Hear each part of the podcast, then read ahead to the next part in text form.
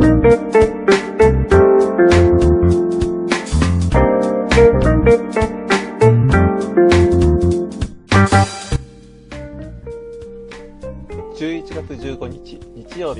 第13回目のキャットフィッシュのおうち放送始まりました。本日もお相手をいたしますのはウォータープルースの GJ 白ナマズです。こんばんは。なんか毎週土曜日にやろうかと思ってたんですけどねちょっと昨日調子崩してしまってね今日の配送となりました。よろしくお願いいたします。はい11月も中旬に突入しました。あと1ヶ月でクリスマス。そして年越し。早いですね。もう紅白とか始まるんでしょうね、まあ、まだまだ始まらないですけどね。そして2020年って確かオリンピック一色だとねずっと思ってましたよね。何年も何年もみんな待ってね。なんかおもてなしおもてなしとかね。まあいろいろあってね。この年がようやく来たんだぞと思ったんですけどもね。まさかそれがね新型コロナ一色の1年になるとはね誰もね想像してなかったですよね。なんかね地震とか何かがあってもしかしたらとかいう人はいましたけどね本当にねわからないですよね世の中ってねはいさて、えっ、と、昨日はね、鳥の市に行ってきました。えっ、とね、あの、大国玉神じゃない、まあ、大鳥神であるのでね、熊手もね、販売してるんですよね。ただ、あの、普段だったらたくさんの屋台とかあってね、もっと盛り上がるんですけどね、境内、大国玉神社の境内はね、その、熊手を売るね、屋台というか、それ以外は全くないという状態でした。まあ、人はそこそこ出てたんですけどね。ただちょっとやっぱし、まあ、不景気が続いてたってこともありますし、まあ、今年こんな状況なんでね、いろいろあるとは思うんですけど、ちょっとね、物寂しい感じでしたかね。あの、熊で買った時のあの、シャシャシャン、シャシャシャン、シャシャシャン、シャンって、あのね、あの音が聞こえてきて、ああ、やっぱり鳥の市なんだなと思いました。うちもね、あの、熊手をね、2つ、えっ、ー、と、会社のものと駄菓子屋さんのものを買って帰りました。まあ、来年はね、良い年になりますようにということでね、まあ、こういったの縁起物ですけどね、あの買わせていただきました。はい。で、今日も風町スタジオからキャットフィッシュなおうちお送りしております。ちょっと肌寒いですが、頑張ってまいりましょう。には、ナマーズショップ楽天市場店がお送りいたします。DJ 白生との質問回答コーナー。このコーナーは生アート日記スタイルに来た質問や過去の質問も含めてですがお答えしていこうというコーナーです。今日で4回目になります。まだまだね、たくさんね、いろんな質問が来て、まあ過去来てるんですけどね。まあでも結構累計化されてきてるのでね、まあそれをまずあの前半で、あの10、10何回かかかりますかもしれないけど、それぐらいで紹介していこうなかなと思っています。まあ、回答きちんとできたらなと思うんですけどね。はい。では、ちなみちゃんよろしくお願いいたします。では読み上げさせていただきます。昭和45年、月の鉄骨造りの住宅に住んでいるのですが、耐震性が不安です。耐震診断して補強を行うときに、どれくらいの費用がかかりますか？目安でも構いません。はい。この質問もね、非常に多いですね。毎年何回来るんでしょうか？ね、なんかね、いつも答えてるような答えてないようなとは思うんですけどね。はい。まあ、鉄骨像の耐震診断はね、そもそもやってる事務所自体が少ないらしいです。はい。少ないということはね、当然ホームページ等の情報も少ないので、質問行くところが集中してるんでしょうね。まあ、まあ、RC の耐震診断もまあそこそこ質問が来るんですけど、残念ながら S 像の方が圧倒的に多いです。はい。まあ、鉄骨像の構造設計自体もね、最近流行してないんですよね、と正直なところ。まあ、最近は、あの、建築業界はね、木造がかなり流行していると言われてますが、基本的には鉄筋コンクリート像ですよね。で、鉄骨像というとね、大きなショッピングセンター、またはそれに付随する、えっと、まあ、大きな車庫あ、まあ、駐車場ですよね、とか工場とかね、そういったものなのでね、まあ、あのある程度限定されてきてしまうということがありますよね。で昔はマンションなんかでもね、鉄骨像って多くて、えっと、DJ 白ナマズの父親ははね、あのかなりその鉄骨像のマンションってやってたような気がしたんですけどね、最近、あの、マンション類っていうのは、やっぱ鉄骨って少ないですよね、相当ね。まあ、あるとしたら、狭小地の雑居ビルとか、まあ、ちょっとした、本当小さい、変形した、えっと、共同住宅がたまにかな、ぐらいの話でね、はい。まあ、の、まあ、それはとりあえず置いといてね、あの、過去たくさん建てられている鉄骨がね、耐震性があるかどうか不安に思う人は結構多いのではないでしょうかと思うんですけども、あの、まあ、鉄筋コンクリート像とかと木造とかと違いまして、まあ、耐震診断が結構、あの、めんどくさいというか、まあ、いろいろと、まあ、制約しづらいとか、まあ、いろいろあるんですよね。はい。でまずね、あの、や、いや、我々が嫌だなと思うことはね、まず一番初めはね、アスベストですよね。あの、鉄骨造の耐火被覆はアスベストを使ってもるものがね、昔はかなりあったんですね。それで、アスベストはね、今、いろんな法律でね、あの、本当に厳格に管理しなきゃいけないので、勝手にゴニョゴニョとアスベストを取り除いて、超音波当てるとかって、もう完全ご法度ですよね。で、またね、めんどくさいのが、そのアスベストがアスベストじゃないかわからないような被覆もあるんですね。こういったものはね、あの、あらかじめ調査会社に出して調査してもらって、どっちかという形ですね。アスベストじゃなかったら、まあ、そのまま剥がして調査。で、アスベストの場合は、まあ、ちょっといろいろと、その、当てる部分に関して、まあ、保護をして、あの、取り除いてから、ま、安全に取り除いて、まあ、これも結構外注でお金かかってしまうんですけど、その後に慎重に調査みたいな形でね、手数が非常にかかるんですよね。で、今ちょっとだけ言いましたけどね、あの、鉄骨のボルト、溶接部分とかをね、チェックするんですけどね、あの、超音波で調査しなきゃいけない。また、中脚部分の調査もしなきゃいけないとね、結構ね、壊したり何かして、あの調査することが結構多いのでね、外注の費用も非常に高いんですよね。はい。で、あの、すごい、あの、我々やっててね、モチベーションが下がるのはね、この溶接の部分がね、あの、大きなね、あの、きちんとした物件って言っちゃ失礼ですけど、そういったものはね、あの、比較的いいとはいえ、あの、かなり溶接不良という形で評点を下げることが多いです。もう我々やってるも中の9割ぐらいがそんな感じですよね。はい。なのでね、ちょっと正直なところ、あの、例えば耐震性がいいか悪いか心配っていう場合には、まあ、悪いことが多いです、悪い結果が出ることが多いですよと言って、またね、あの、そういったことを説明してからって形になるんですけど、やっぱそうなるとね、なかなかやる人は少なくなってしまいますよね。はい。まあ、あの、で、あと、まあ、集客なんかはね、比較的補強の仕方があったりとか、溶接の部分もそうなんですけどね、まあ、外壁剥がしたりとかね、スペースがあれば意外と補強することはできますがね、あのその工数が多くなってしまうと、まあ、費用とかバカにならないなと私は感じております。また、あのまあ、無理な場合もありますしね、まあのブレースでなんとかなるとかっていうケースだったらいいんですけど、基本的にはね、鉄骨ラーメンが多いんでね、なかなか難しいケースが多いです。はい。まあ、えっと、後ろ向きなことばっか言ってしまいましたけれども、それでもという場合はね、確認申請書、図書一式ですよね。また、けんまた検査済み書とか、まあ、施工図とか、構造計算書とか構造図があることが調査の必須となります。やっぱ全部をね、調査するわけにいかないのでね、あのー、やっぱこういったものがきちんと揃っていることが前提となります。ただ、そのやってね、揃ってる場合は比較的スムーズに診断ができます。我々がね、診断を行っているケースの8割もこれが、こういったものですね。はい。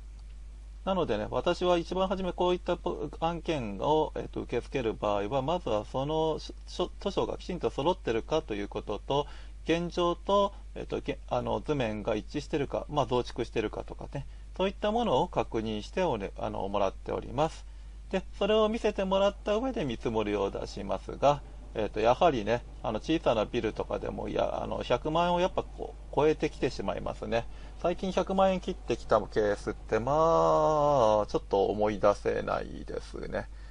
逆にね、あの小さなビルだったらそれぐらいで済むケースもありますのでね、あのどうしても不安とか、もうリフォームとかするんで、もうあのついでに補強してしまおうみたいな形の場合はね、やってみる価値があることもありますが、それだけ費用をかけるなら、できるだけ早めに建て替えを検討した方がいいような気がするというのが DJ 白ナマズの個人的な見解です。はい。はい。では、今日の特集に参りましょう。本日の特集は、アイザック・ニュートンとペストです。現在、新型コロナウイルスが世界的に流行して過去に前例のない騒ぎになっているのですが、当然昔もありました。はい。昔の方がね、正体不明の伝染病はむしろ多かったのではないでしょうか。日本でもね、コレラや赤痢、天然痘などをね、流行し多数の死者を出してきました。それもね、あの、次々に繰り返して起きてます。あの、不定期、定期関係なく、まあ、いろいろ起きてますね。はい。それはね、歴史年表を見てるとね、もうたくさん載ってますのでね、興味がある方はちょっと調べてみていただけたらと思いますが。というわけでね、歴史的に見ればね、決して前代未聞ではないんですね。はい。さて、その中で今回紹介するのは、万有引力の法則で有名なアイザック・ニュートンとペストです。はい。ニュートンといえばね、17世紀の有名な物理学者で、まあ、物理学者と範疇には入らない、まあ、いわゆる天才ですね。はい。リンゴなどのエピソードで有名ですね。まあそれを見て、リンゴが落ちるところを見てっていうのが本当にあったことなのかなかったことなのかってちょっと議論が分かれるところですけどね。はい。そのニュートンね、1642年、関ヶ原の戦いから半世紀ぐらい後のイギリスで生まれております。なので結構昔なんですよね。もうちょっと新しいのかなとは思っておりましたけどもね。はい。で、あのニュートンはね、ケンブリッジ大学に入学して、って形だったんですけどね、そこで学問、あの、してって形をとってたんですけども、なんとこの学生時代後半にね、まあ、あれ卒業してたのかな？まあ、それくらいのタイミングですけどもね、まあ、ペストの流行でね、あの、ケンブリッジ大学といえども閉鎖されました。まあ、この辺ね、あの、今の日本のね、あの、新型コロナで大学がちょっと閉鎖されてたのと似ておりますけどもね。はい。ペストとはね、別名黒死病という名前でもね、ありますけどね、6世紀頃から、まあもっと昔からあったみたいですけどね、大流行という点では6世紀頃にね、エジプトとかで発生したものが始まりみたいなんですけどね。まあ、あの、一応いろんなくくりがありますけどもね、4回もね、世界的な大流行があったそうで、まあ代表的な伝染病ですよね。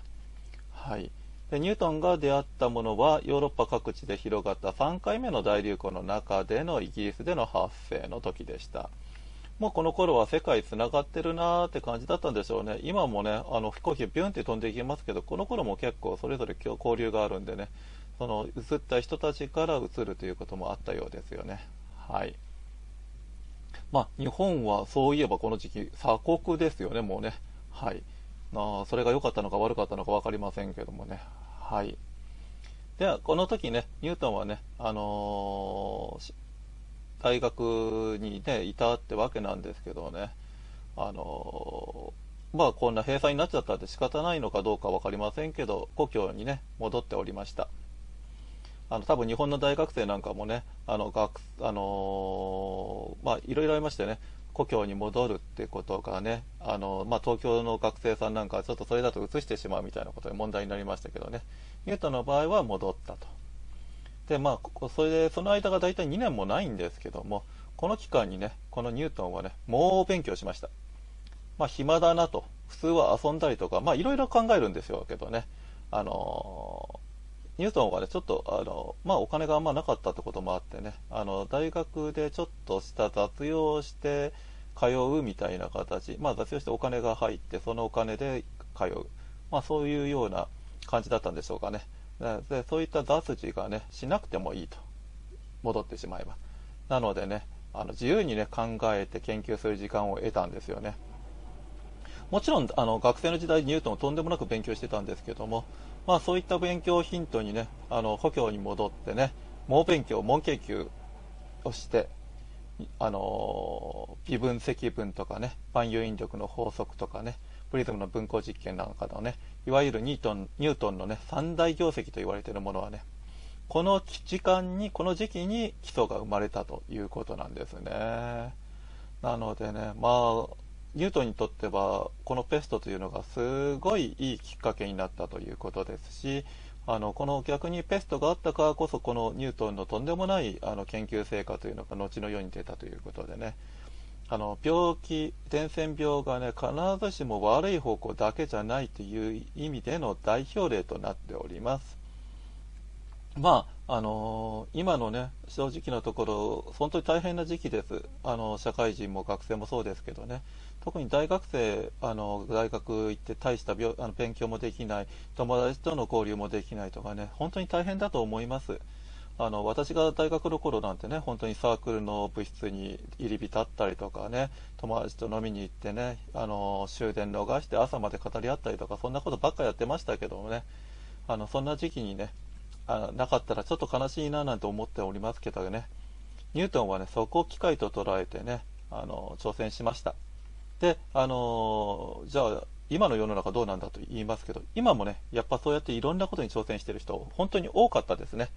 これはやっぱし私も見てて感じますでだからねあのあなんか自分は恵まれてないななんて思わないでねあのちょっと災いを転じて福となすという言葉がありますけどそういったことでねあの